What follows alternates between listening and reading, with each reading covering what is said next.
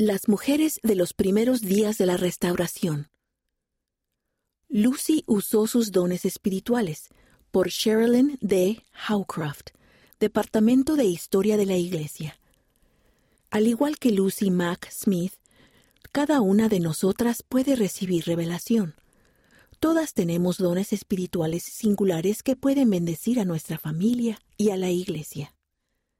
Era octubre de 1838 y Lucy Mack Smith se aferró a las manos de sus hijos Hiram y José antes de que se los llevaran.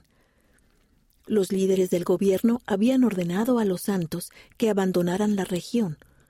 Los soldados habían arrestado a varios líderes de la iglesia y un tribunal marcial ilegal dio la orden de que los fusilaran. Lucy se preguntó si alguna vez volvería a ver a sus hijos con vida.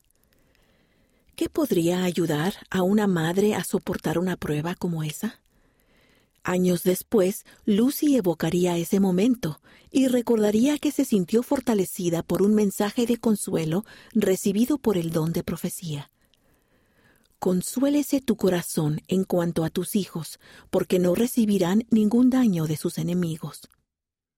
Esa experiencia brindó a Lucy y a su familia sentimientos de consuelo que sobrepasaba todo alivio terrenal. Los Smith y muchas otras familias santos de los últimos días fueron expulsados de Missouri. Después de encontrar refugio en el estado vecino de Illinois, Lucy y Joseph Smith, padre, trataron de conseguir información sobre sus hijos, pero no hallaron respuestas. El espíritu de nuevo brindó paz al alma de Lucy, diciéndole que Hiram y José llegarían la noche siguiente.